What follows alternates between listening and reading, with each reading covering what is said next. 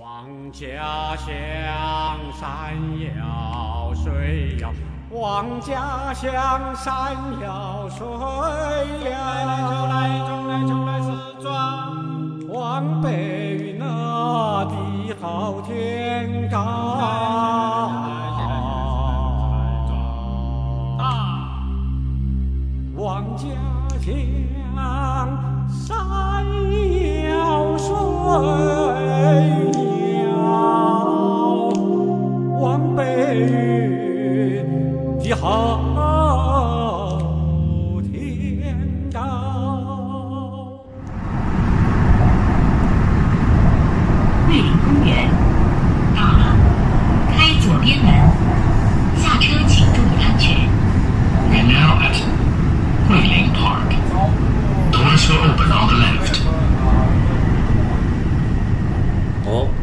们今天桂林公园又录一期新的节目，又是断更已久了，也是有历史意义。我们重新又回到了对线下我们开始的地方，我们开始不是无故营业，我们这是有备而来。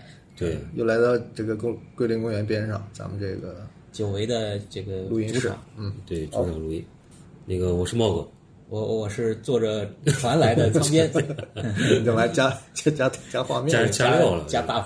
我是乘飞船来的尹二，嗯，好，我们这期节目主要聊点什么呢？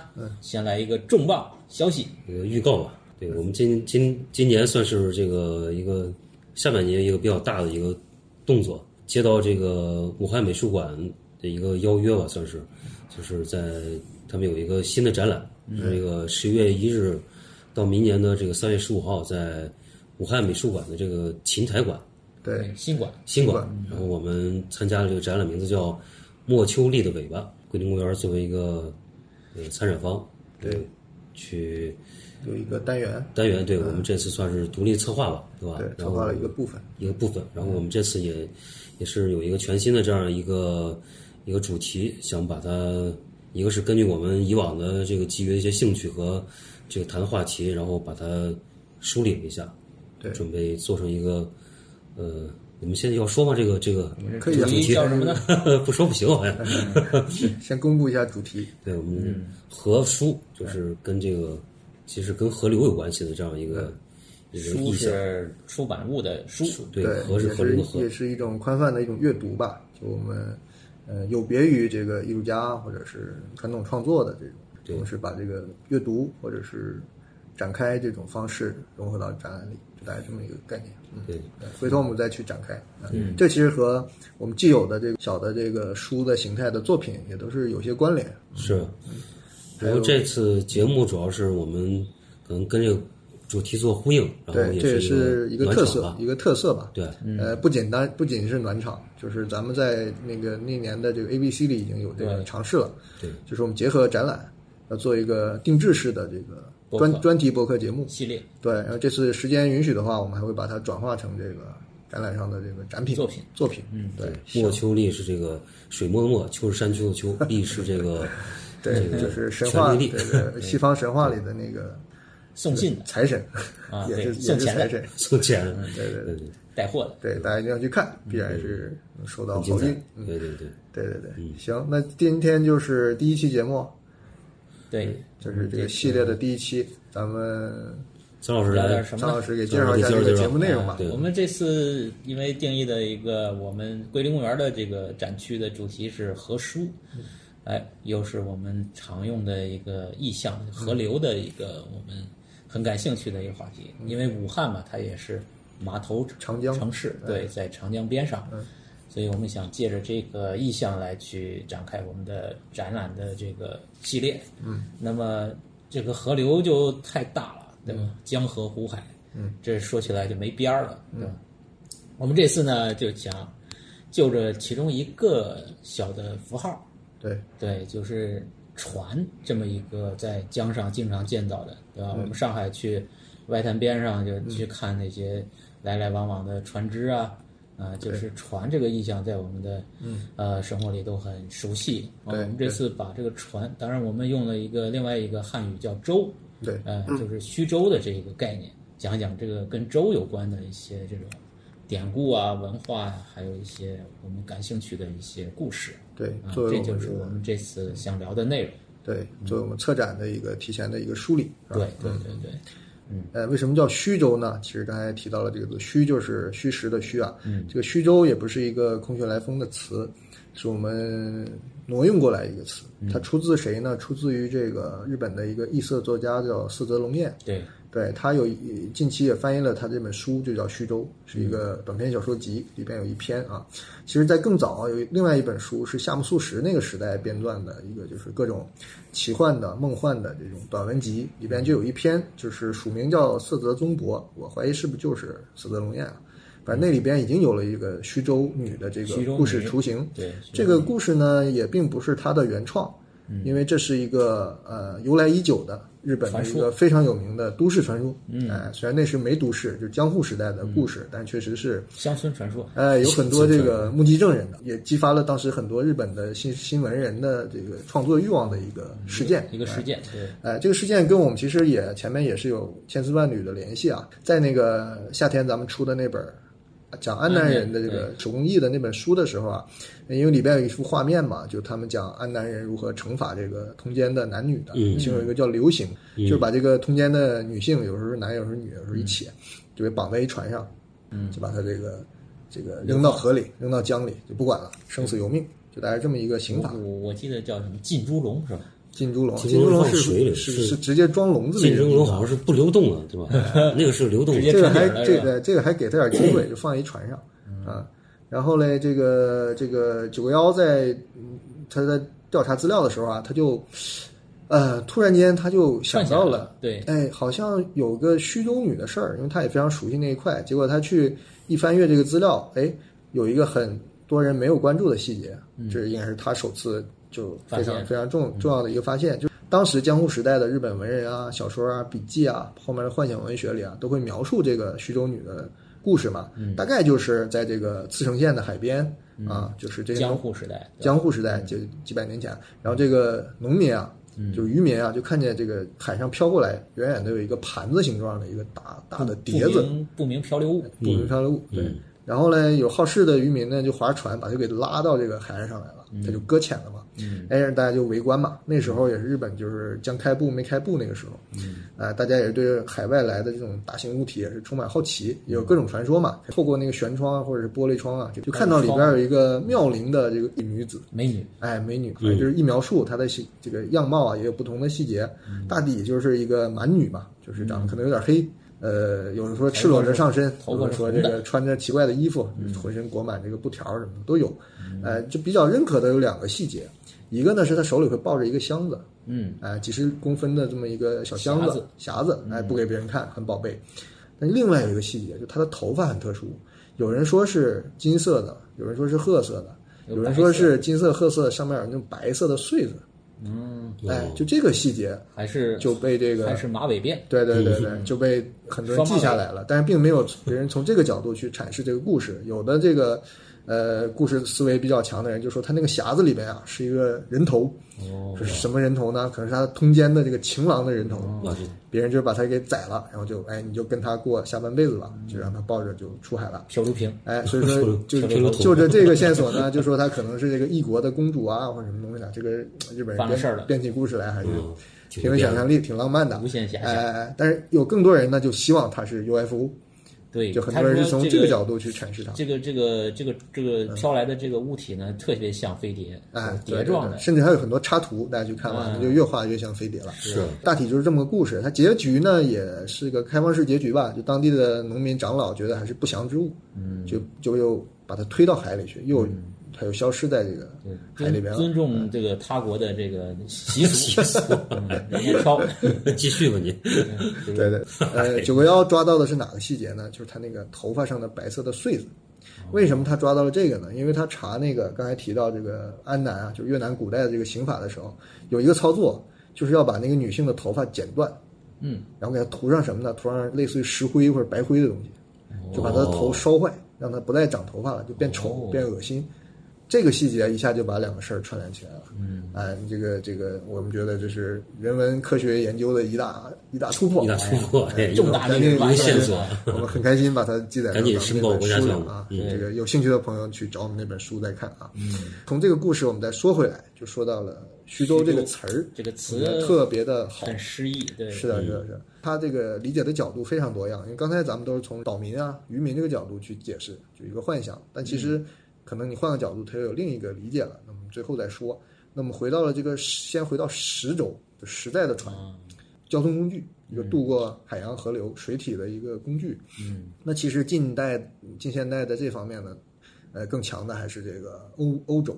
对对，因为整个大航海时代是他们开启和这个推动了整个这个世界的这个这三三三五百年的这个运转嘛。所以说，呃，这是我想到了一个也是稍微过去点的一个热点啊，就是上上个礼拜吧，那个网飞嗯发布了他们拍摄的那个《海贼王》嗯这个真人版真。人版，哎，这个让我印象深的是，他罕见的在这个美式的翻拍日漫里边得到了基本的认可。嗯，口碑还可以对，口碑还可以。我看这个不论哪个世界的观众都还算买账。嗯啊，我也是快速的看了一下，我觉得还真不错。是吧？对对对。然后这个说到这个呢，其实就是为什么《海贼王》我刚才提了，其实我小时候没怎么看过，就是那时候没没条件。我也没看过。哎，你看，现在有条件了，其实我也并没有非常有兴趣。为什么呢？因为我回想我关于河流最浪漫的一个期待，就是我大概在中学什么少年时代，我就希望沿着长江做一个或者游览，嗯，就是沿着江，甭是从上游到下游还是反过来，就是沿江，哎，看到哪个城市，这个咱们听说过，就出去这个转一转，了解一下，大概有过这么一个模糊的，算是浪漫的这个想法。但是我从来没想过像这个路飞一样，我说我到了这个 荆州，我把荆州打下来，把它粮仓给分了，然后肯定不会这么想。对，对对，就是这种海盗精神或者说大航海精神，其实本质上是非常西方、非常有开拓性的，甚至是一个这个野性的这么一种基因吧。嗯。所以我觉得整个《海贼王》这个动画的冒险精神就不是给我准备的。那小时候对这个航海第一个印象是玩的游戏。大航海时代《大航海时代》，对对，那个就是那个经营类的，它是做模拟经营的，然后你就是到各地去我也没玩过。到处去串钱，然后去倒倒买倒卖这。种体验，对对就是在游戏中体验到对。的。是。是，就就那我们先说一下，就是大家对这个船的这个小时候的这种初印象，你们哎有没有这种？我们都是北方人，北方人，但你们家那是我是很我是，胶东人，但是我从小没在胶东长大的，啊但是对海是，也没概对念。对海是河呢？听不是大明湖吗？大明湖是湖了，这太太什么太湖了，那种脚蹬船有吗？脚蹬船是有的，鸭子船是吧？对水是有概念的，对吧？你对海就是这个船嘛。对船是有有概念，就是这种第一次坐船什么时候啊？那公园的算吗？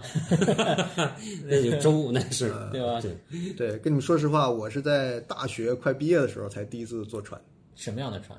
就是公园的船。这个太这个看鸭子旱的有点晚。对对，因为所以就是我对于失去重力这种交通的方式就完全没有体验。对，对我们这种北方人啊，船的这个认知稍微比较迟钝。迟钝，对对对就当真正上一个真正意义上的船，不算公园那种船啊，嗯也是在大学，就是我在南京读书嘛，啊，也是码头嘛，嗯有那个武汉的同学，哦，他们是坐船回去的，哦，哦，他们是坐船来上学哦，有这这条航线的是吧？对对对对，便宜好像是，啊哎，那咱们展览就这么去呗。很久，要坐很久，反正坐好几天大概好几天的样子。对对，也要的。然后我是送他，嗯，我记得那时候送他，他到上船。啊，我才真正上了一个真正意义上的船。那大学了，对对对对，就是那种就是好几层的那种哦。头等舱啊，那种渡轮是吧？对对对。但你也没跟他走啊，没跟他走，送上上了。船，就下来了。然后后来就是好像是去那个普陀山，嗯，要渡是船。坐船坐船去的对，陪我妈去的。你要这么说，那就黄浦江那个轮渡，我倒是应该是坐过，轮渡肯定坐但，没觉得它是个船，因为它太太车都上去了，就又很稳，然后对，又是很轮渡已。经算呃后来了，就来上海以后了。对对对，嗯，因为我想象的船总得是往四外一看全是水的时候，那感觉才叫大江大在船上。河的那种，对，然后咱们回到这个最重要的船的形象，就是肯定就是欧洲这个刚才说的大航海时代嘛，或者这个大发现时代的这种情况。那咱们现在想到那种帆船啊、嗯战船啊、海盗船，其实都是那个时候的那种巨巨型的帆船。其实，在大航海时代之前，欧洲我我的理解也是一个触底反弹的一个过程。嗯，对吧？因为它被中世纪封闭了，也是几百年。像那时候跟咱们就是东方比，其实他们非常落后，对，所以相当于它找到了一个新的出口，就相当于这个绝地反击就开始逆袭了。其实就是那个时机。对，从那一出来，其实他们也经历了非常多的。你去看那些故事，他也不是说像现在似的，全国人民赞助这个哥伦布去发现新大陆，或者是怎么样。皇皇家赞助呃，没有要游说。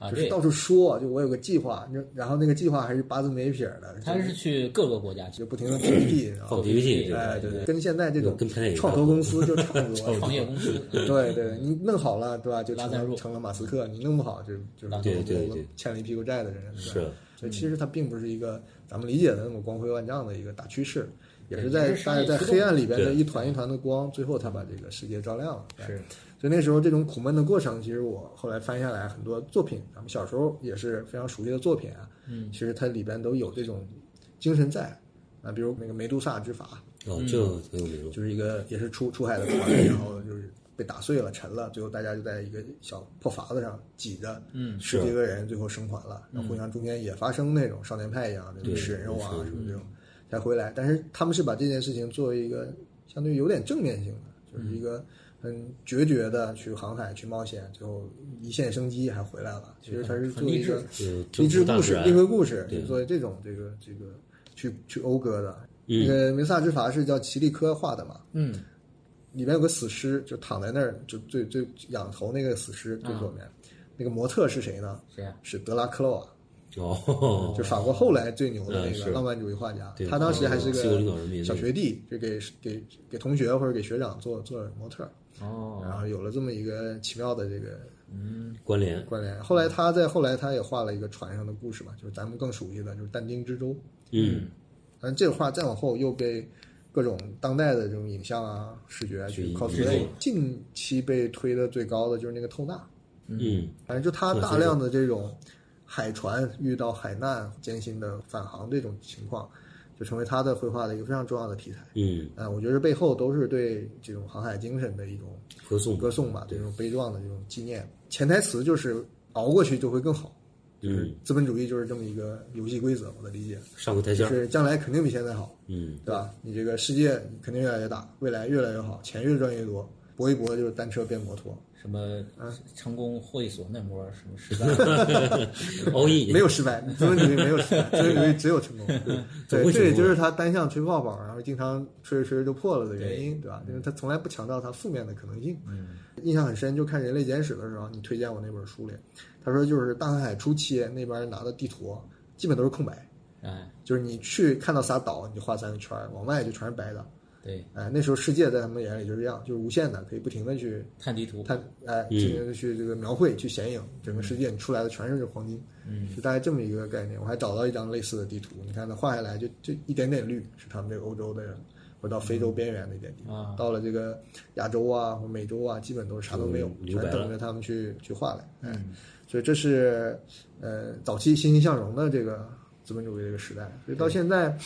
其实就有一个挺大的问题啊，就现在打开谷歌地图，谁都知道这个世界有多大，嗯，对吧？你再去开拓、去搞大航海、去冒险、去占领，好像不太有人买账了。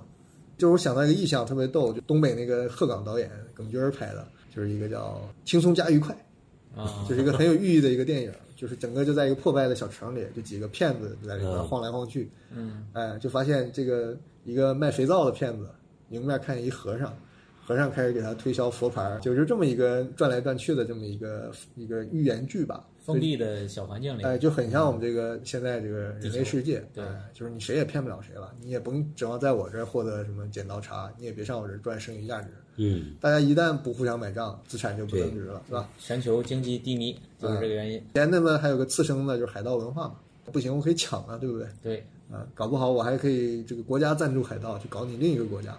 对，对，现在也也基本没有这个暗箱操作了。是啊虽然也有，但是没当时那么明目张胆了嘛。主要现在就是奥本海默了，对吧？大家都核弹了，互 也相不敢也不敢也不敢互相造次了，对吧？互相就有威慑力，互相钳制，对，所以这个《加勒比海盗》那个电影前面还有点这种精神，是就是藐视王权、藐视权威，啊。打破规则，对，行。然后说到这个咱熟悉的电影啊，我想到的啊，就是跟咱们这个关注的这个船这种这个思路下有关的一个，就是著名的海上钢琴师，嗯嗯是吧？他就是拿一个大船当成他的一个理想世界，嗯。哎，对，生在这儿，最后死在那儿对，这是这个电影。还有这个呃另一个极限，恐怖游轮。对，恐怖游轮它虽然跟船的关系不大，但是它毕竟还是用船形成了一个封闭空间。对，封闭空间的一个经典案例，嗯。对对，呃，然后近期的有个算德剧吧，叫《一八九九》。哦，对，这也是那是不是？对。它是幻想中的一艘船，，它这个其实是欧洲一个都市传说 嗯，的一个一个经典的叫幽灵船的一个啊，就那个典故。啊，它把它变成一个剧是吧？对，就是呃，就是那个十十九、十八世纪，好像经常有那个呃码头发现一个船飘过来，就没人上面，呃，一个人没有啊啊，然后就这个好像还不止一艘，啊，嗯就好多艘，就是好像还发信号还是什么的，还还有航海日志，但是一个人也找不到啊啊。然后呃，我最近看了一个故事，就是说是一个从美洲回到英国还是哪儿的一艘船，就是回来以后也是没有人，然后后来他们就说这是一个幽灵船啊，就发生了什么神秘事件。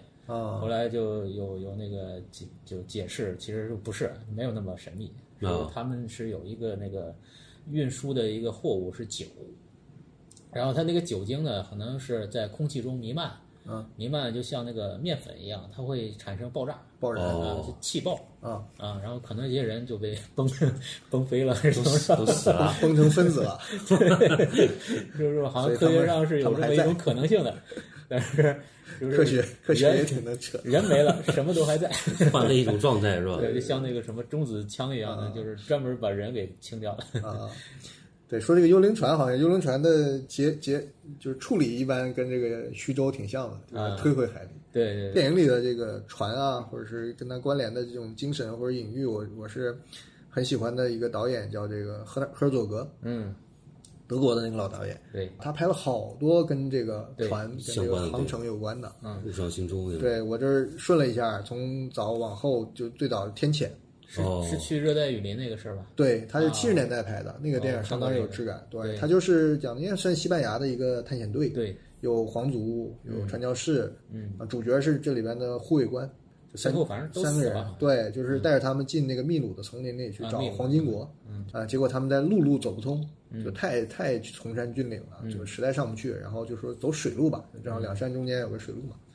后来这个真正的那贵族就不想走了，就在那儿安营扎寨了，等援军了。然后这个人就很有冒险精神，就这个主角金斯基，嗯，也是个经典形象。他就跟一个传教士，嗯，还有一个胖胖的、有点贵族血统的一个一个废柴，他们就一起又登上这个筏子，沿着那个河流往这个丛林里深入，就一路就遇到各种困难嘛。嗯，整个丛林是很神秘的，就是土著人就没有现身，好像是在射他们，但没事会攻击他们，在对里边射箭、啊，那是偷射冷箭。偷，袭，哦对。嗯。对偷袭，对，结果多番偷袭之下，他是就损兵折将，嗯，他还扶植那个贵族那哥们儿当领主，嗯，因为那时候也要这个名正言顺嘛，他自己不能这个称王，对他扶植那个废柴贵族听他的，嗯，然后里边还有个传教士嘛，传教士没事就扮演这个旁白嘛，嗯，对，还有还有一个两个女的，一个母女俩，啊，哎，母女俩我忘了是谁的妻妻小了，反正就是他们这么个队伍，就最后就死到只剩这个金斯基扮演的这个一个人他一个人就很困惑的在这个筏子上，但那个金斯基那个表演又让你觉得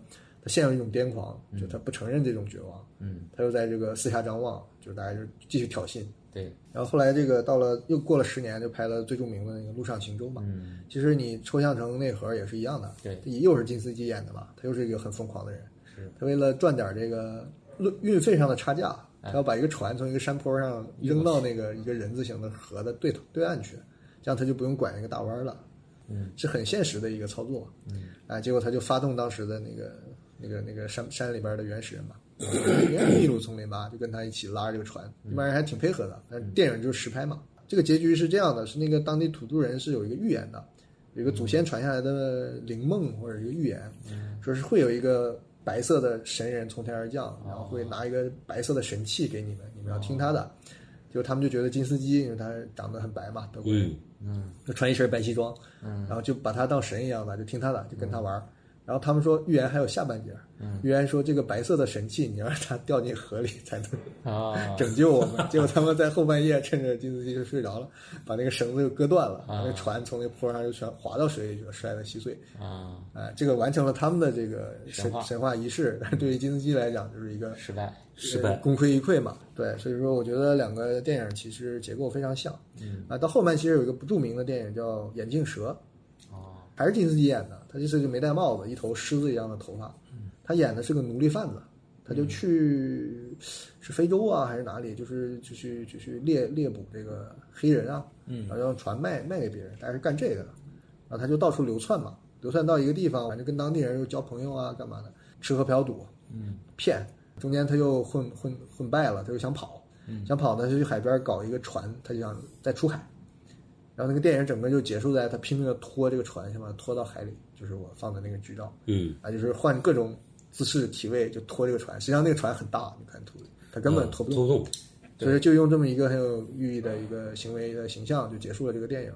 对，然后里边当时我记得纪录片里还有个细节，就是那个赫尔佐格在旁边看着基斯基在这表演，他就说，就我跟这个演员的火花也到此为止了。啊就觉得这个绝望的画面，这个镜头也是他们合作的结束。哦，所以那以后他们确实也没有再合作过一次合作了，啊，就是这也是说，大航海也好，冒险也好，可能他也预感到也是走到尽头了。后来我们就是在那个讲阿比查邦的记忆的时候，我不是说要套用阿比查邦的电影，能更好的理解赫尔佐格前面的这些预设。嗯啊、其实就是从这点出发的。其实这些所有的故事，你可以抽象成这么一个结构，就是呃主体所在的这个群体资源受到了挤兑，然后这个竞争失败的人，或者是出走，或者是被这个流放，啊、然后接下来他会在绝望之中，忽然间不知道神奇也好，或者怎么样也好，就突然间就星辰大海了，就嗯积极了，就想开拓了，想进去了，想去找新世界了，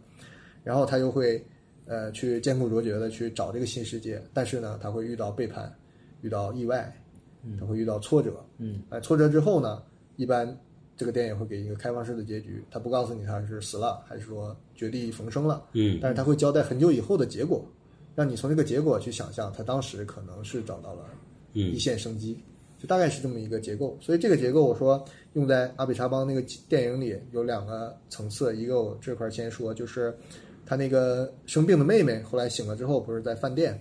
跟这个主角那个那个那个一起吃饭嘛，嗯，吃饭的时候他们又聊起这个生病的原因的问题嘛，然后他那个妹夫就说你是不是你采访那个原始部落的人诅咒了你啊？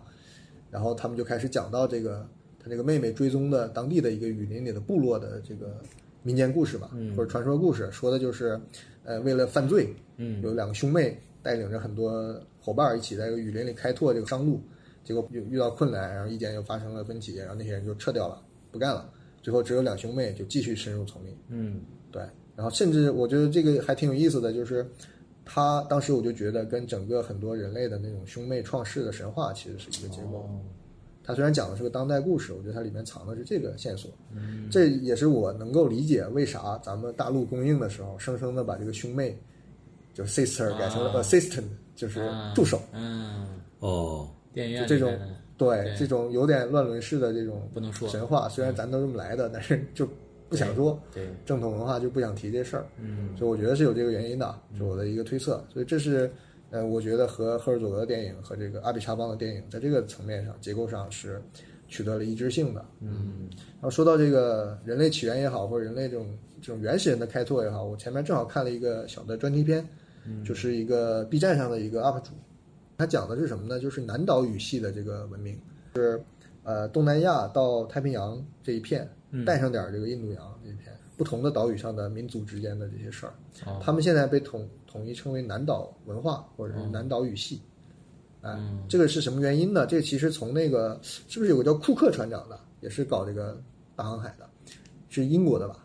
库克船长、有好像是这个，有这个人吧？嗯对他其实就是从他讲起的，就是他在几百年前去搞大航海的时候，他就往太平洋那儿走嘛，就绕过这个非洲往往太平洋那那那边走。嗯对他沿途就登陆了很多岛屿，就咱们现在知道的什么塔希提岛、复活节岛，还有什么这个啊这个夏威夷岛，对他当时都上去了。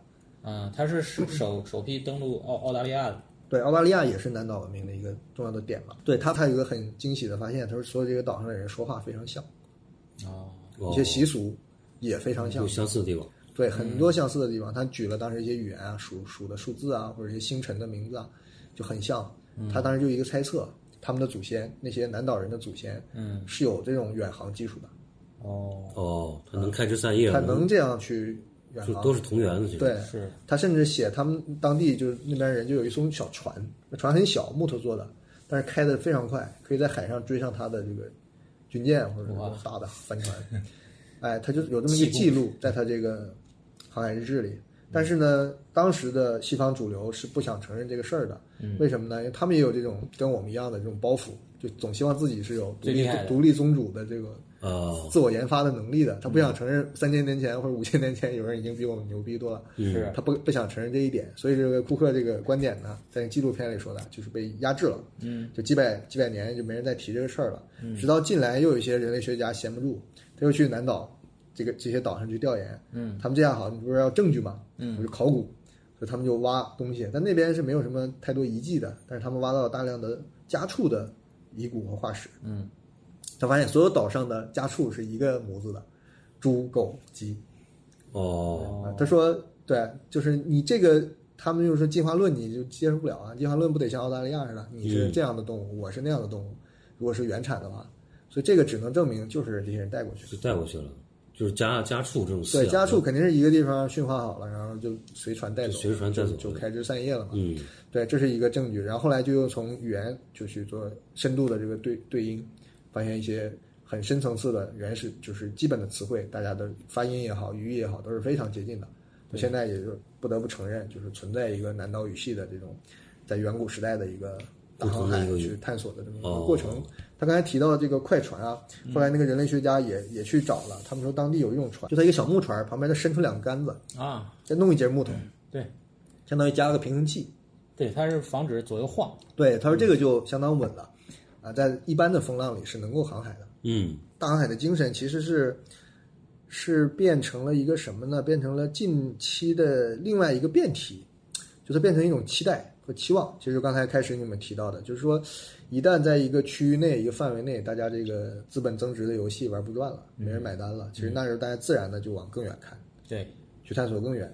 那其实现在地球已经没什么新奇的地方可搞了。从空间上来说，对，所以说大大家就开始往外看。对所以现在近期啊，就是什么 UFO 啊，嗯，外星人啊，登月啊哎，这种说法，登月又开始，官方官方也在放风，对吧？民间更是在吹，然后这个还有配合出来演戏的，对吧？是面这个墨西哥这个对，墨西哥这个 外星人闹剧，但这个技术条件稍微比这个航海要 要困难一点要。困难一点。对，虽然马斯克这个比较对，其实现在这种能力，我觉得就跟南岛人当时造个小木船就要去夏威夷一样，嗯啊，各种闹剧之后啊，其实现在给大家的感觉还是一个子虚乌有的，就是吊起大家一个兴趣，让你瞬间有一种信心，然后紧接着是巨大的失望。嗯，其实这个飞船也没来，外星人也没看见，所以说但是代表了一个大家对这个事儿的一种对，期所以这个感觉我其实可以扣一点主题了，就是很像就是传说，哎，徐州女有个徐州女来过，啊，嗯，咱们又把它推回去了，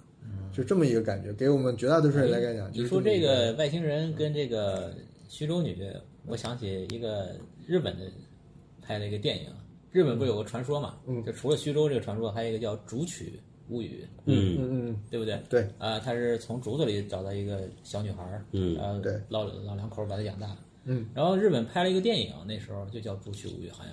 好好多版本的，对，它其中一个版本我看的是，科幻版那个，对这个女孩不是竹子里长大的，是外星，呃，飞飞碟给送过来的。然后她长大以后要接走，然后就贴上一个巨大的一个在江户时代，你知道一个巨大的现在的一个飞碟在他脑袋上，呃就是那种那种反差。因为是这你知道吗样，因为《竹取物语》的结尾就是他飞上月球了，啊，飞上月亮了，像嫦娥一样，对，哦，就很多人喜欢他嘛，嗯，但他找不到真爱，后来就是过于高冷了，就去月亮上了。是他可能是从这点就反推一下，就觉得他是想出了月月球人。这跟那个就是超人不一样啊，超人就来了就咱生根落地了，对对对，咱就泯然众人，先待着吧，就扎扎根了，扎根了，对，这是美国的精神。美国精神对，对，说完欧美的精神啊，其实我们的精神是很偏向于安土重迁的，就希望守住这块是好不容易种出来的地。哎，对这个你说特别典型，你看那个《流浪地球》，对吧？对对对对。吧？这就是中国人的一个咱带带着走，对，走也得带着走。走也 走也带着这个家走，是吧是是一个这种非常眷恋故土的这种这种是是，其实你说最早刚才讲的这种跳跃式去探索的这个南岛人，那其实没准也有我们的这个先民嘛。对。其实最早可能也都是一样的，大家就是生存所迫嘛，总归是敢于去冒险的。古人类迁徙，那哎。个我去墨西哥看，就比你想象的要要这个早很多，而嗯。且他们那个就是活动范围的那种很大很大是吧？完全就不是从埃及进入条件。洲对，等于一下跑到美洲，你说这，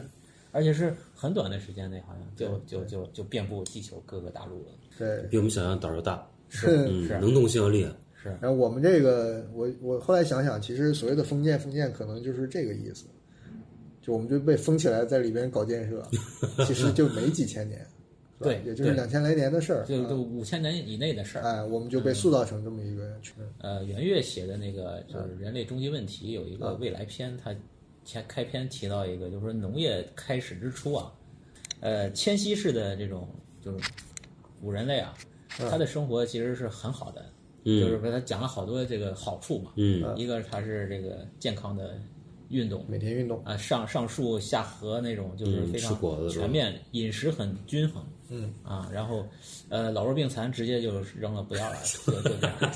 啊，就这种的可以可以，对，就他们是内心是幸福感指数很高的，嗯。但是为什么变成农业的那个被迁徙的人取代了给取代了呢？嗯，是因为农业呢，它有一个它有一个好处，就是说它能瞬间增加人口，对啊，对，对他这个人口是决定成败的，就是嗯。你一个游牧的人再能打，你打不过十个种地的嗯。啊，就是十个种地的老弱病残上来也能把你干掉。嗯。所以慢慢的就是种地的人就把这个游牧的人就给征服了，嗯。而且种地的人也不是说我因为呃想种地而种地，嗯。他是被迫的。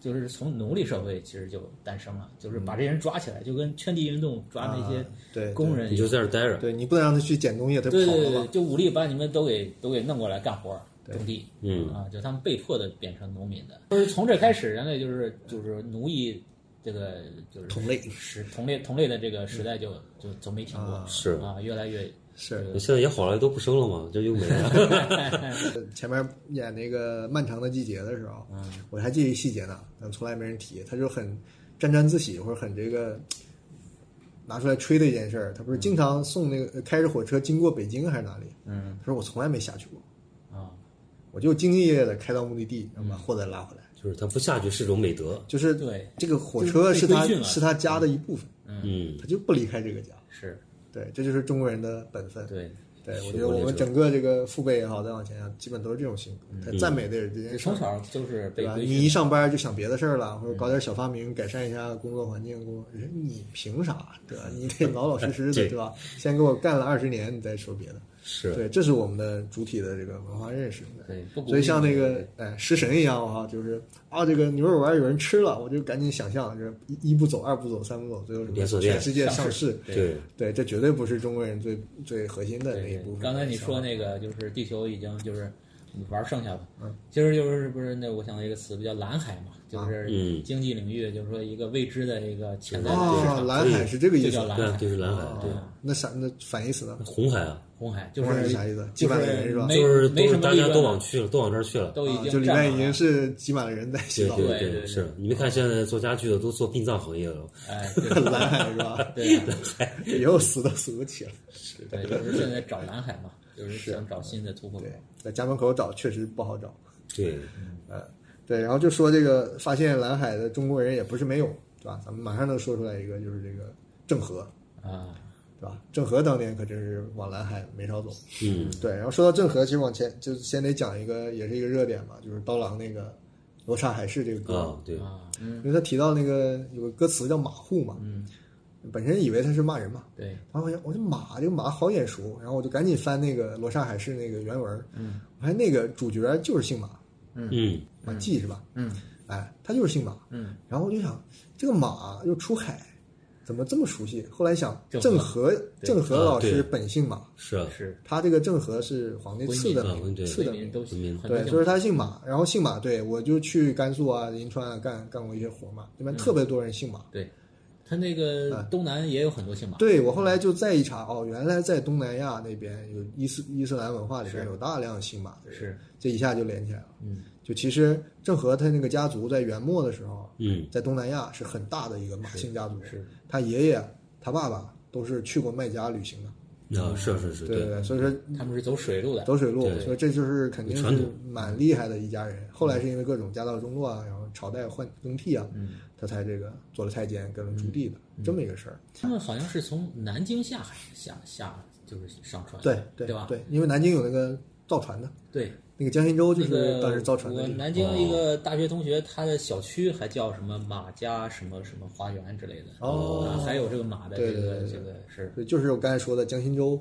哎明代就是造船的，哎，对对哎对，，这一下连起来了。嗯，对，所以说从刚才讲的这个回民去朝圣的角度去出海去干嘛，其实他们有一个回归的概念，也是他们认为一个精神家园在哪里对，它并不是一个开拓，说我要把麦加打下来，是吧？麦加这个用船运运回中国，回去，不是那个概念。所以我觉得从这个意义上来讲，这个跟这个大航海其实还是两回事不一样。。技术上，其实郑和的实力跟那个西班牙什么的，就就其实很很很高级了。他呃，造船术啊，但是就是举国之力，我觉得是。但是他从观念上，他还是认为这是一个就是要回家的这个呃，一个是他是追求他经这私人的私人化，从宗教来讲，他可能有这种归宿。归宿、寻找圣地，但是从这个实物上来讲，他又是一个宣扬，哎，对。吧？我这个大国天朝嗯，到各处撒东西送钱嘛，嗯，是，所以感觉他是基本是架着一块中国领土在到处对对对对，到处撒钱，就这种概念。所以从两方面来讲，它都。移动的领事馆，哎，它都不是大航海的 扬我国威。线索来源的啊。嗯对，说到对驾驶着国土，刚才讲了《流浪地球》嘛，驾驶全地球去流浪。嗯，讲到这儿的时候，突然间就一拍大腿，我说这个设定太牛了，就是把咱们这个安土重迁的这种底气和这个你不得不去大航海去突破的这个结合了。精神，一下就给你绑定了。对嗯我我开始知道这个故事，我就想出来，我就我就知道这这个这个概念是很有中国性，嗯。所以它的影响力很大，对，然后说的这个科幻，其实这次咱们就不展开了，这个其实太多了，是。对吧？就是普罗米修斯啊，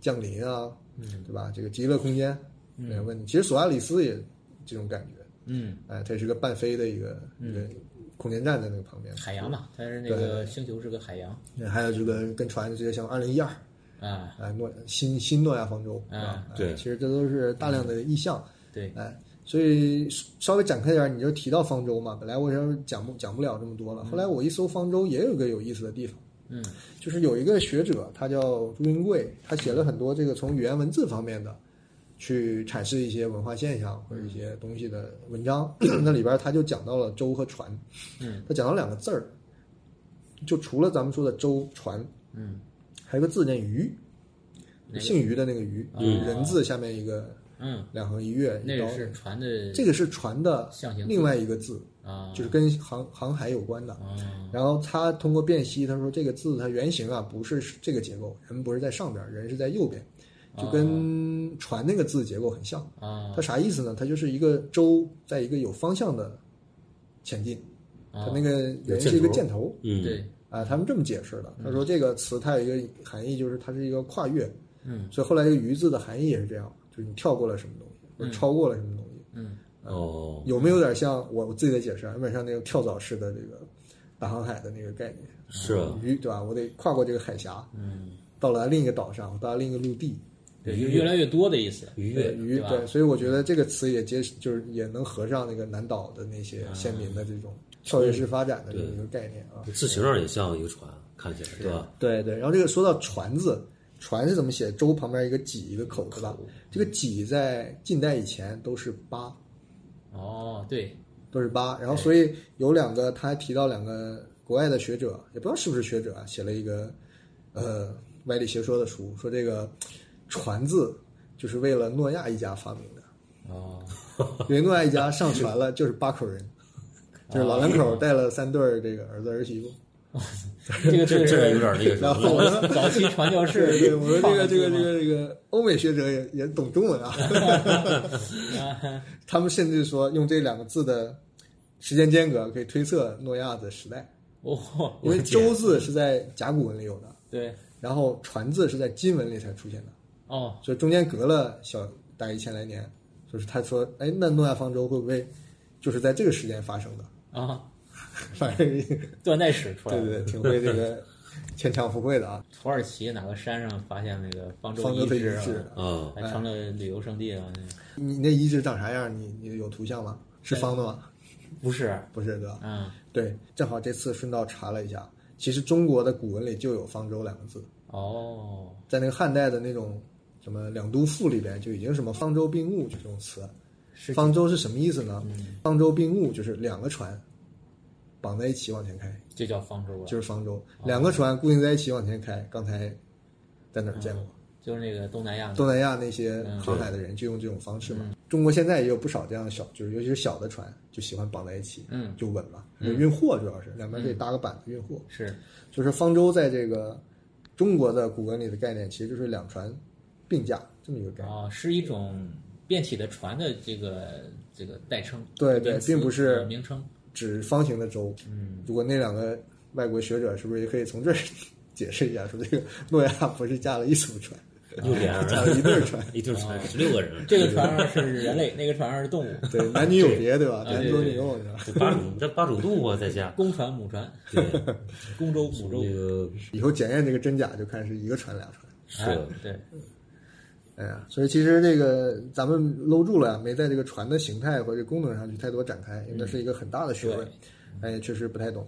这就是回到我们就常聊的这种意象上的一个船的这个嗯这种概念啊。那其实这个船作为寓意，经常是代表一个世界也好，思考的范围也好。嗯，所以有一个思想实验嘛，就叫忒修斯之船。啊，忒修斯之船，嗯大概知道的就是，如果这个船一直在更换它的其中的一些那个木质的零部件，如果这个它所有的部件都换一遍，那这个船还还是原来那艘船吗？是不是有这么一个哲学上的哎对对一个对，就是很一个设定？、很经典的一个疑问嘛。对，但是后来我又查到另一个故事，经常被一起提起的，嗯，就是佛经有叫《大制度论》里边讲的叫什么二鬼争师，你听过吗？没有，没有这个，就有点像，就是说，呃，什么人不知道，就一个书生吧，就夜宿什么破庙，嗯。然后突然间看见一个鬼背着一具新鲜的尸体，从他面前经过，嗯。后边紧接着又追来一个鬼，那鬼呢就追上了，两个鬼就抢那个尸体，嗯。抢着抢着，然后就看见这个书生了，说你瞅啥？啊，我说既然瞅着，你给我评评理吧，说这个尸体该 给谁？要谁？吃你，对，然后这个书生也挺耿直的，说那谁先扛着就是谁的嘛，我就看见的就是这个事实嘛，啊，那属于前面那个。的，后面那个鬼就不干了，说你这个拉偏架吧，嗯说不行，那我要报复你，他就开始咬这个书生，啊就把这个书生胳膊给吃了。啊，哦，然后另一个鬼说：“你都帮我说话了，我也不能让你白帮忙。”他就把那尸体的胳膊扯下来，给这个书生装上去了。然后那个鬼一看说：“这叫板是不是？”然后就吃他的腿。然后那个前面那鬼就把那个尸体的腿给撕下来，就给他接上去最。后全化，就这么一顿吃，跟那个退休自之船一样。这个灵魂拷问来了。这个嗯作为一个尸体的书生，这个书生想：我还是我自己吗？哦，啊，然后故事当然有它的佛教式的结尾。我又想到另一个爱拍船的导演，就是金基德，韩国的金基德，他拍的有关船的设定的电影比赫尔佐格还多。嗯，嗯，他晚期有个片片子可叫什么《人间、空间、时间和人》，很啰嗦的一个名字。呃，阵容很强大，哦主演是那个安胜基，哦，一个老头儿，他就是游离世外的一个操作一切的人。然后里边有个反派，打手，就是那谁，就是最近咱们看那个《超能一族》里边那个，就开始一个一个灭了他们，后来又被干掉那个，哦，最后结局又又活了又活了下一季就那人演就的，就开车送，对对对对对，就那人演的，美国来那人演演里边的打手恶霸。嗯他的设定是在一个悬浮在空中的一个生了锈的长满树的一个军舰，我操，在这里面发生的这叫什么时人间空间？是人间、空间、时间和人，哎，里边反正故事尺度还挺大的，什么这个就是各种人类这种就比较恶恶劣的人类会做的这些事儿都会发生。还有他的漂流教室、漂流浴室，漂流浴室其实刚才说这个他这个船的设定不是飘在空中的嘛，紧接着想到了飞船这个词，说咱们刚才提到了很多新的外星人也好，外星文明的 UFO 的信息都出来了。嗯，什么人在感兴趣这些东西？你有观察过没？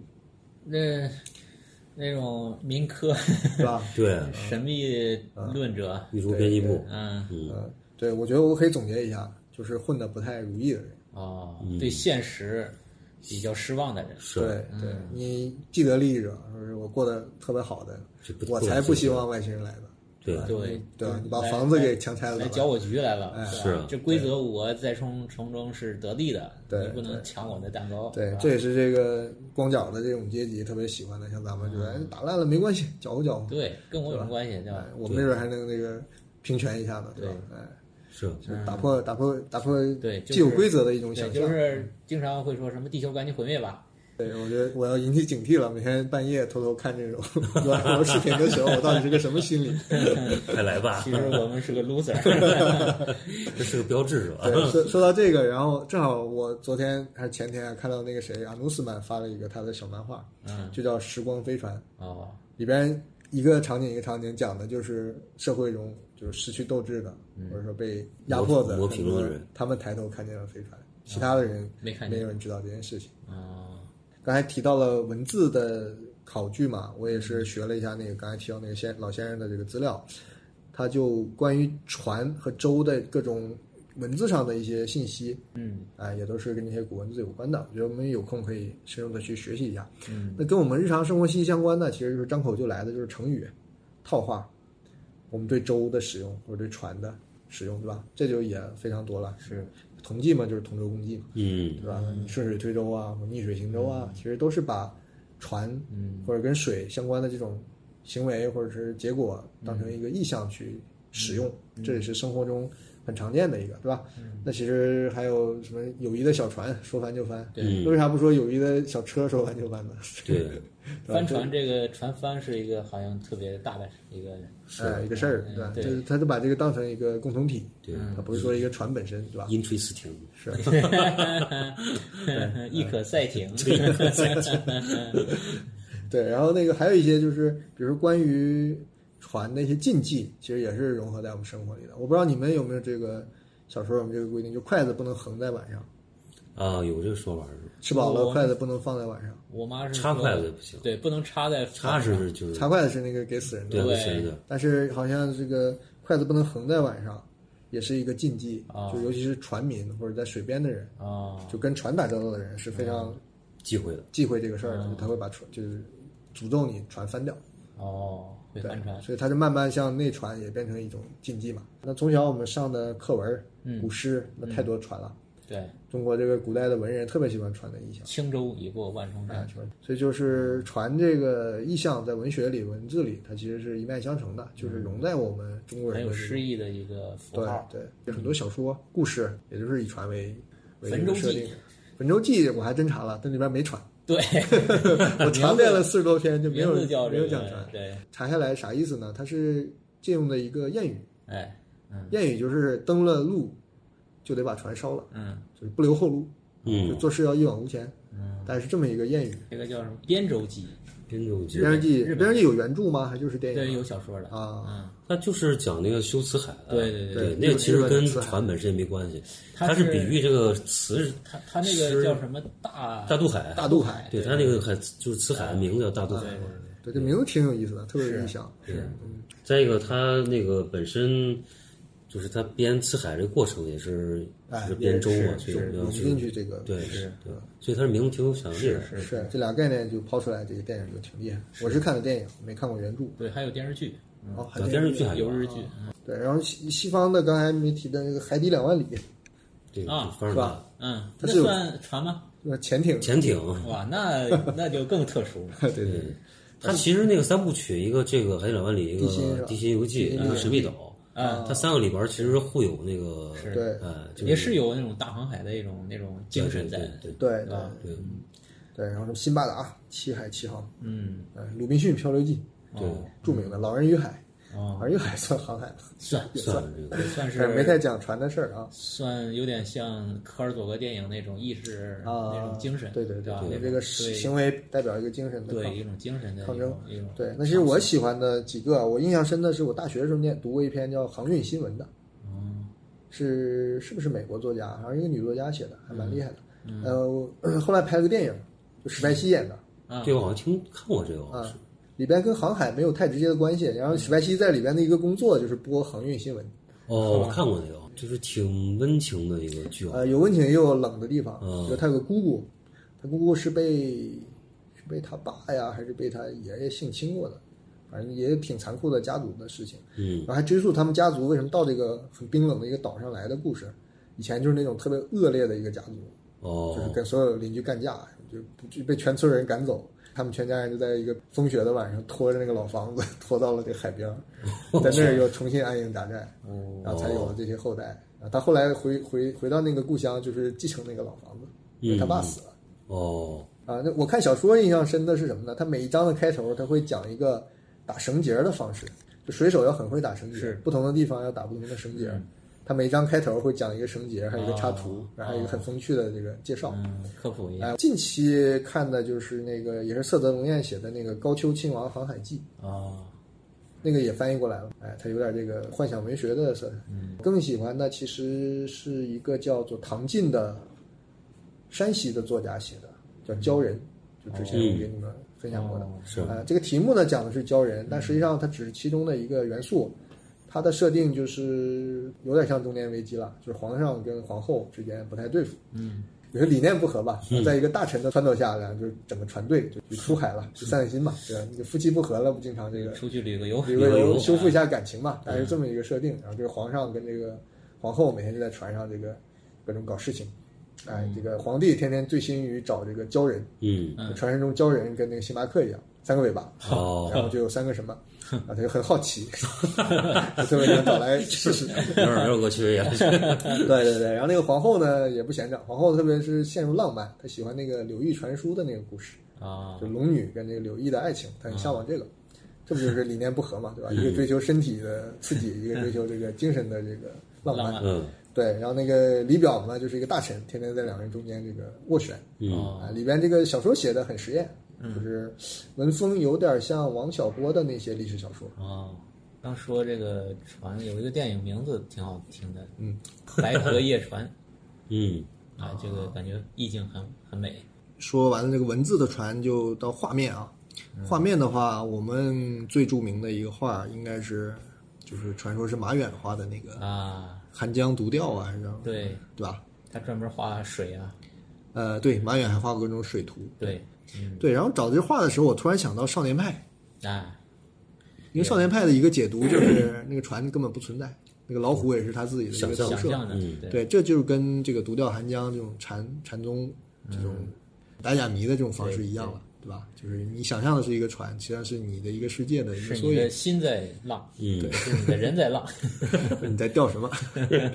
对我甚至找到那个少年派有个剧照，就特像这个独钓寒江图像。其实我一直很感兴趣，不知道为什么就很喜欢有关船的，尤其是那种非现实中的。我更喜欢的是这张本身这张图，嗯，哎，以及这个图背后的那种想象和这种不可到达的这种嗯虚的那一块。嗯，包括去拍江心洲的时候，我还捡到了一张那个造船厂嗯。扔掉的那种造船的制图图，那种制的图。哎，嗯，前两天不是有个 PSA 的那个展览嘛？嗯，他们正好请了一个叫许璐的一个老师，他也是民间的一个学者，他就也是个人爱好去研究古船。嗯，他通过拜师，通过搜集民间的图谱，他复刻了一个明代的木帆船，一比一的，一比一的哦，叫太平公主号。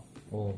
当时他做完了，他从日本想去渡海去美国，哦，哎，后来这个船真的去了美国，航行了六十多天，而且还回来了。是人驾驶去的。人，驾驶的，他在当地雇了一个驾驶这种船的这个船长，嗯对，但是他因为这个项目，他不光出了本书嘛，就叫《造船记》嘛，嗯，他还公布了很多这种造船图哦，啊，那书里也有，古船的呃，古船的图工艺啊，哎，这种图就从图面来讲也是很好看的一种呈现，它不是我们现在这种工程图里的什么三维图啊、渲染图啊，不是这种。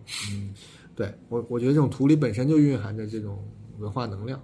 对每个民族的船长得都特别然后它里边还提到了一些其他文化圈的这个对于渡船、对于航海有兴趣的人，比如他有一个叫塞高特的一个法国人，嗯，他是一个什么商务公司的代表，在一九二三十年代吧，他就来上海待了蛮久，嗯，他就对于长江、黄浦江里这些木帆船，他就去做人类学的这种田野采风、标记，他水彩画也画得很好，嗯，他就把这些船的内外场景都画下来，哦然后打那种很细的那种文字记录，嗯，就形成了说是有十几本这种打的笔记本。我觉得它能扣上我们今天的主题，就在于它有一个呃共同的倾向，就是他们这些图描述的背后的那个时代的船都不存在了，对，都消亡了，它只是作为这个船的一部分信息被提炼出来了。那提炼的过程中又有一种载体或者文化层面的一个演绎跟变、变异，就是加入了这个人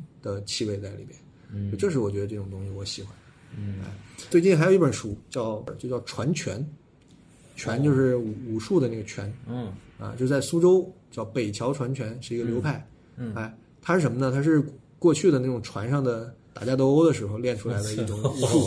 这船上种武术有什么特点呢就是马步扎不稳，哎晃，对吧？对你发力不好会倒。嗯哎，另外一个呢就是地方窄，你在船上打，对吧？你一抡掉河里去了，啊所以它就在很小的空间里左右腾挪，哎去打，所以这么一种武术的变体啊哦。但是现在苏州也没人在船上打架了，是船也没有了，是但是他们这种套路是留下来的，他们用的东西都是什么？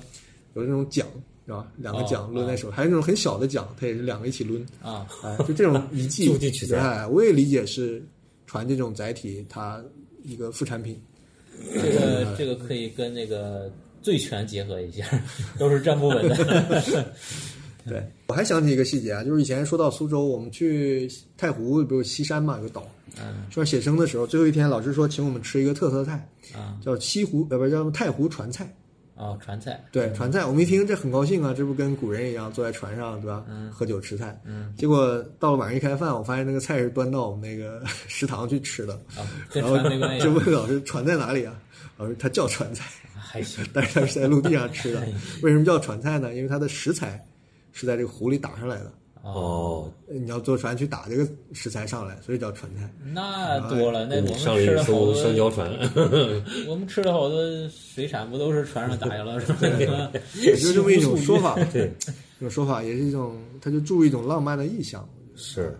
你说船上吃菜，不是前一阵拍那个电影叫什么来？那个那个，就是在船上又吐又又又那个哦叫什么？拍那个谁拍那个方形那个人拍的三角，悲悲伤三角，三悲情三角悲情悲情三角对，那个最后就在船上，就太奇怪了那对个。对对对，那最后其实也是船难嘛。对，岛这个上说的对。对，又又说回电影了。其实我后来想想，中国这个拍船上电影其实也有一些。嗯哎，我刚才回顾的我小时候那个沿着长江嗯旅行的这个行为，其实，在那个《长江图》啊杨超拍那个《长江图》，其实就实现了。是他就逆流而上嘛，把长江基本是游到了源头嘛。嗯，对，这是一个。另外，我还想起一个老电影，就是那个《巴山夜雨》。对，这个我看过，整个故事都是船上的。那其实再回来说这个金基德，金基德刚才讲了，你你提到还有宫，对吧？嗯，但是另一个就叫春夏秋冬又一春对对，啊、这个应该看电影的人没人不知道。嗯，对，它整个不光是有个船渡来渡去的，它整个那个寺就是一个船，是对吧？那个庙就是修在一个漂浮板上的，是，就在那儿，在一个湖面上。嗯对，整个这个电影，我觉得大家更更容易接受一点，对吧？嗯啊，就是强调佛教里这个度的这个这个概念啊，既是要渡人，也要自渡。说这个就是船的象征，我再补充一个，我刚才想到了，就是还有一个典故叫渔人船，嗯。愚人节的那个渔人，嗯。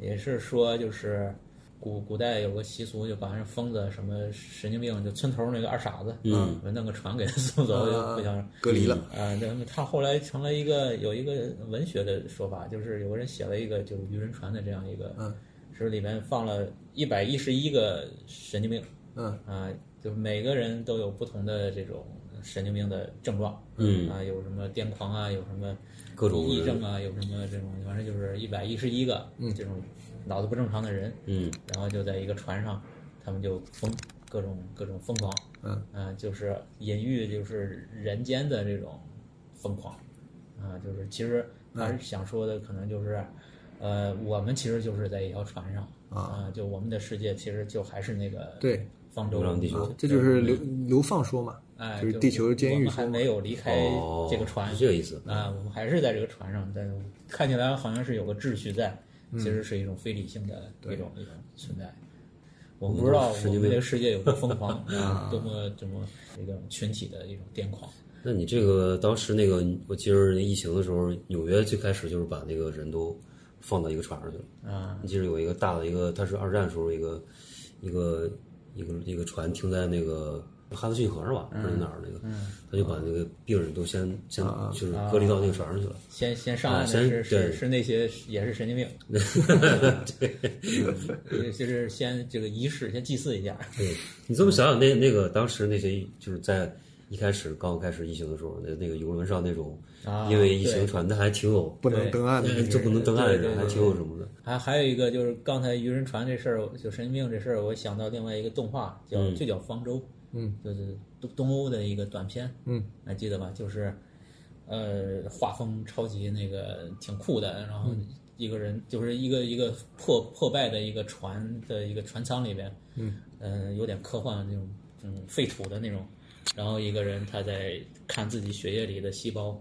看到有那个病毒入入侵，哦，那个好早了，那个。哎，对，那个那个东欧的一个就三 D 的，对对三 D 的，对对对，那个是某一年 C Graph 的对获奖获奖的获奖的好早啊！你说这个，对，然后他就看到这个这个细胞被那个病毒入侵的一个画面，他就惊到了，他就他就冲出去，跑到那个甲板那个那个就是船上面，嗯，然后要自杀，结果话锋一转，其实他是在一个精神病院的露台上屋顶上，嗯然后他拿的那个呃枪其实不是枪，是一个门把手，然后那个护士就扇了他一巴掌，把他扇醒了，就是其实对对所以这个世界不是什么皮什奴的梦梦，是一个精神病的梦。对船上的精神病。嗯，那死了以后不是也要坐个船嘛？那叫什么？阴间那个奈何桥奈何桥冥冥船啊，冥船。还有那个啊对对对对吧？就是有个什么鬼啊，什么渡你，你要给他钱，你钱不够，我给你打到那个冥河里呗。然后现在就可以说到这个，略微提一下我们这个展览上为什么有徐州这个话题。嗯其实就是因为呃，我负责这个板块，我想围绕之前的一个项目，就过江心洲这个影像，嗯，跟各种文本的创作，想把它们转换成我这块展览的一个主要内容嘛。嗯那其实我也借机会回顾了一下，对，其实当时我拍南京那个江心洲的时候，当时有个早期的短片，嗯短片版是拍摄跟动画结合的，我后来很少拿出来了，但是还手绘做了一些动画。当时有一个概念就是拿一个船比喻这个江心洲这个岛，嗯有一个镜头就是他在暴雨中那个岛就变成了一艘船，就开走了。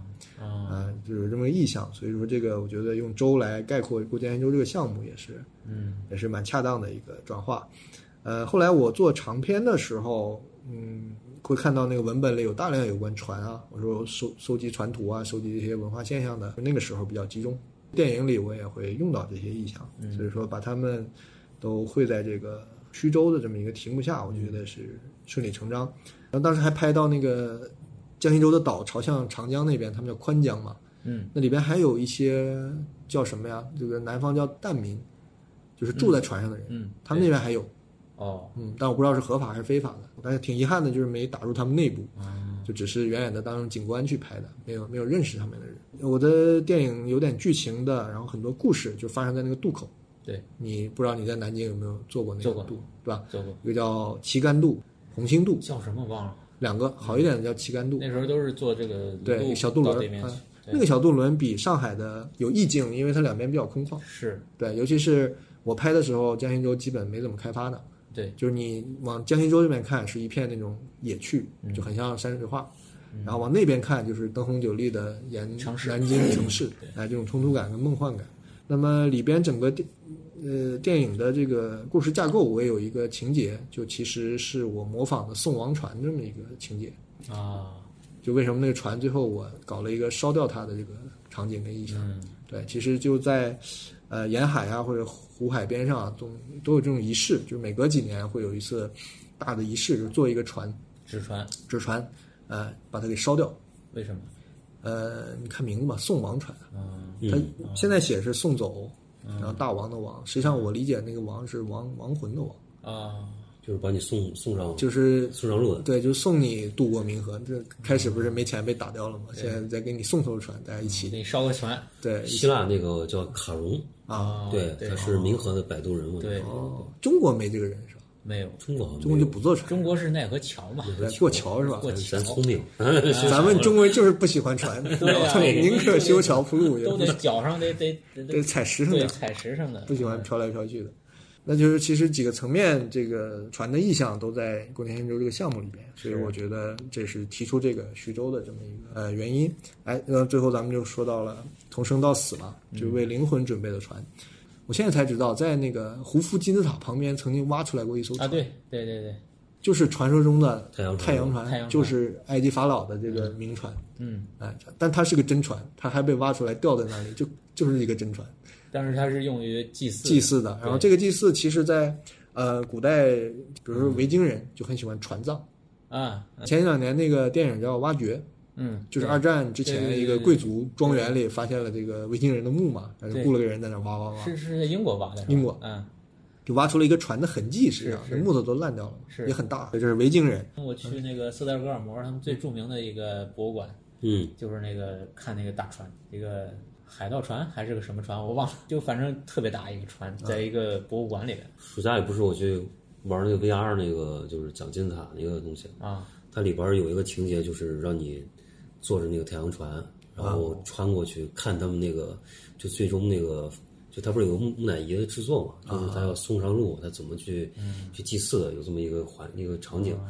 然后你上船的时候，他会告诉你，他说就是虽然不太吉利，说是这个就对大家死死人才做的对对，你上一个上了一个死人的船但是大家就是让你去体验一下啊他之前会说这么一一句就是我最喜欢的一个画儿，就是那个死之岛，啊啊啊，死之岛那个画面上不是，嗯，然后就是一个一个人坐一个小船儿往那开是吧往？那对边就到那个岸边嘛，嗯那船上放了一个棺材嘛，哦，就是这个画家他的女儿去世以后，对他的创伤特别大，嗯，所以他反复的画这个母题，就是死之岛，啊，就是是另一个世界的一个一个就是这个威尼斯不是有个坟墓岛吗？嗯就专门放坟墓的，就在威尼斯边上。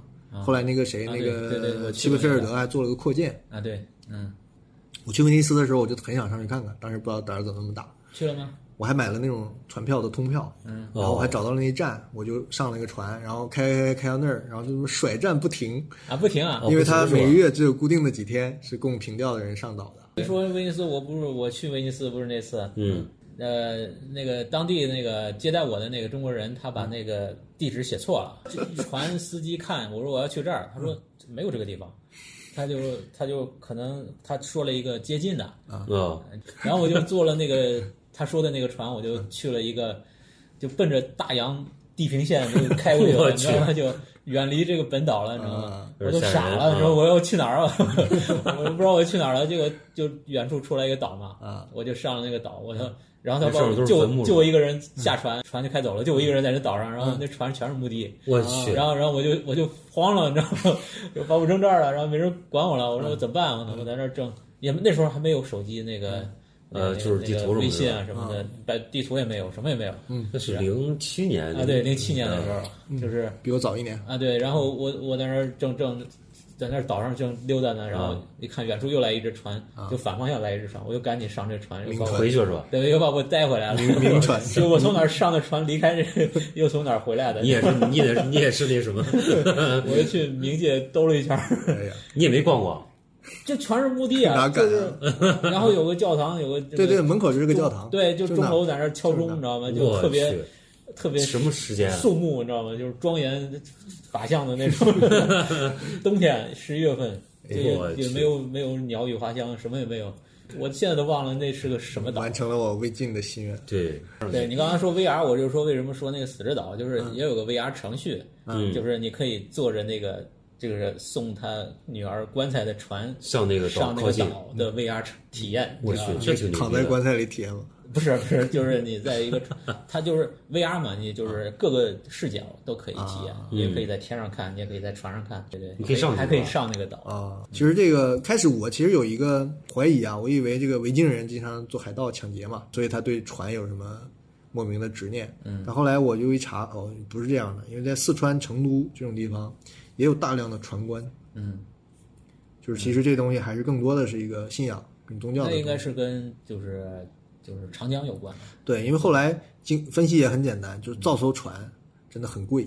啊。对于原始人来讲，凿个独木舟那其实都是倾家荡产的一件事儿，可能就所以它不可能就像棺材一样就给你用了，所以肯定是有特殊的寓意，就是身份很高的人才用得起这个船棺。就是后来是这么理解，包括维京的那个船，包括那个太阳船就不用说了，就劳民伤财做一个，不可能就随便就当棺材给用了，所以这肯定是一个巨大的寓意在里边的。嗯，咱们看那个《笑傲江湖》，我一下想到了。啊，那两个老老侠客最后对吧？对就是死死了以后，一个人死了，另一个人就相当于给陪葬了。嗯，不也是在一个船上，很好的一个场景，在湖面上。对，这才叫焚舟记。是，太有意境了，这个。对对对。后来有一个不太那么有意境的，就是韩国那个世越号的那个事儿。哦，我觉得这也是一种泰坦尼克不是最经典的这种对这种海难嘛，其实一种被迫的一种这种献祭了，是吧？不管是有意无意的吧，所以肯定跟生死之间是有关的。这个刚才讲了，开始说为什么我们会叫飞船，会叫明船？明船它也不是渡一个真正的河嘛，它是一个穿越时空的一个过程。就是为什么用船来形容这个这个过程？加一个飞就是一个飞船了，那是因为先有船，才后有飞船的概念。然后上天堂也好，或者渡过冥河也好，它其实更多的是一个飞的过程。所以我在一个猜想，我说有没有可能是反过来的？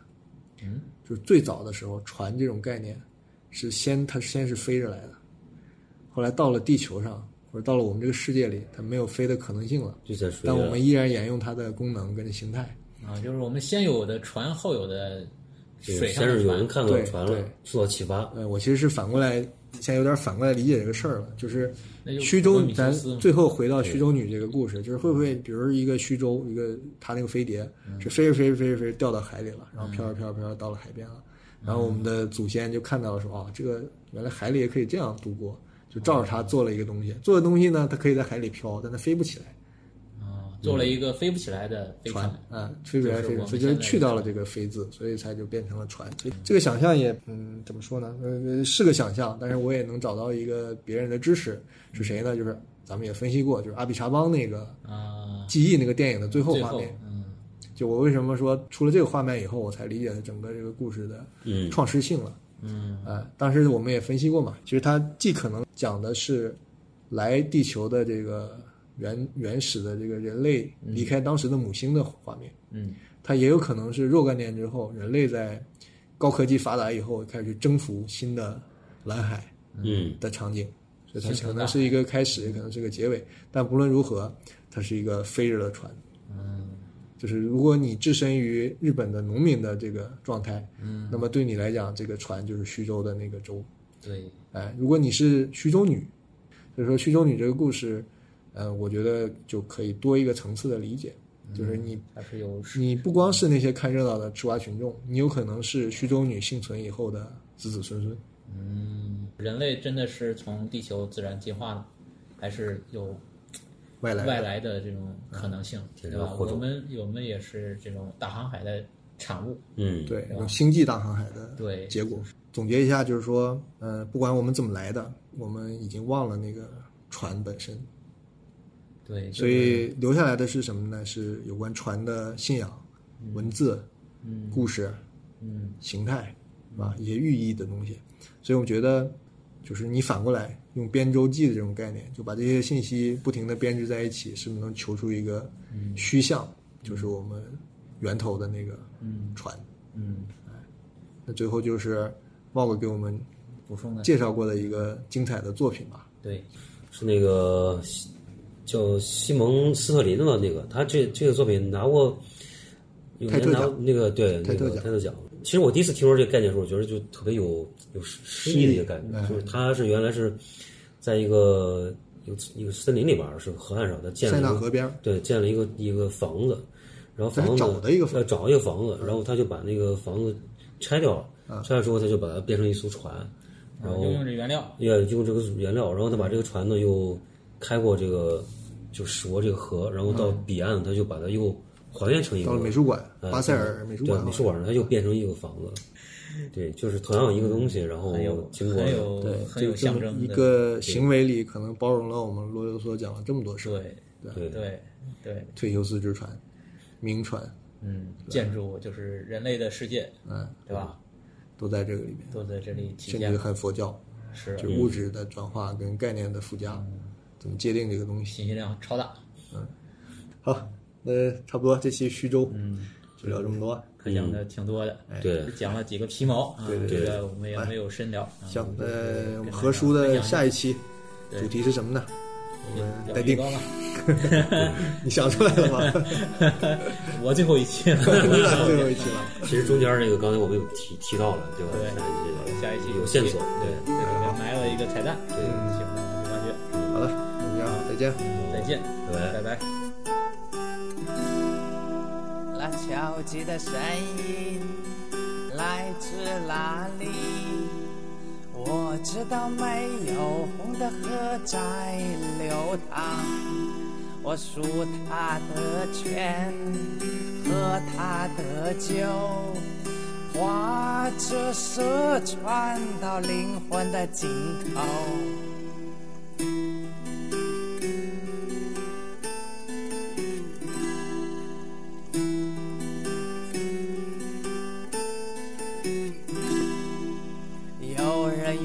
用鼓喉唱着哀歌，是穿金色发廊跑的几何女儿，开一条口子让他走，丰收的人果都屹立在眼前。恩情有一天会被火炼回来，烧我的舌柱，扎我的头。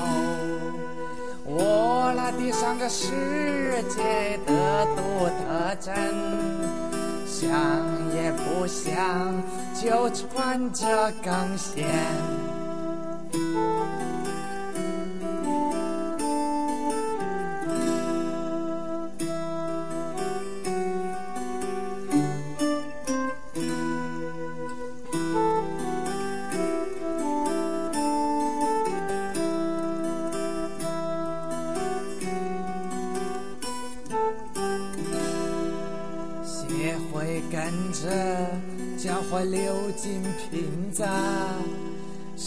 接着走的前山套在沙儿们长腰上。我那扯谎的女儿，我这女天使长，我那一啃一嘴的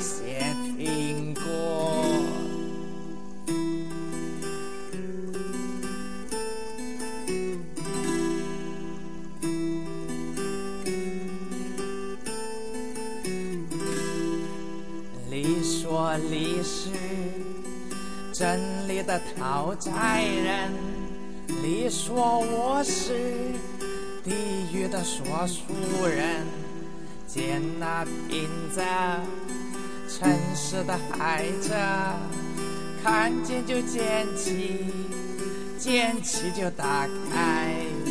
让那些流出来，站起来，撕开你，那是海上梦见春泉的真身。让那些流出来，站起来，撕开你，那是林继承的古传歌。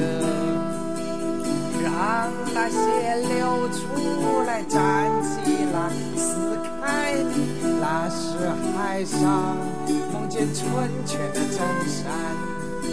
让那些流出来，站起来，撕开，那是林继承的古传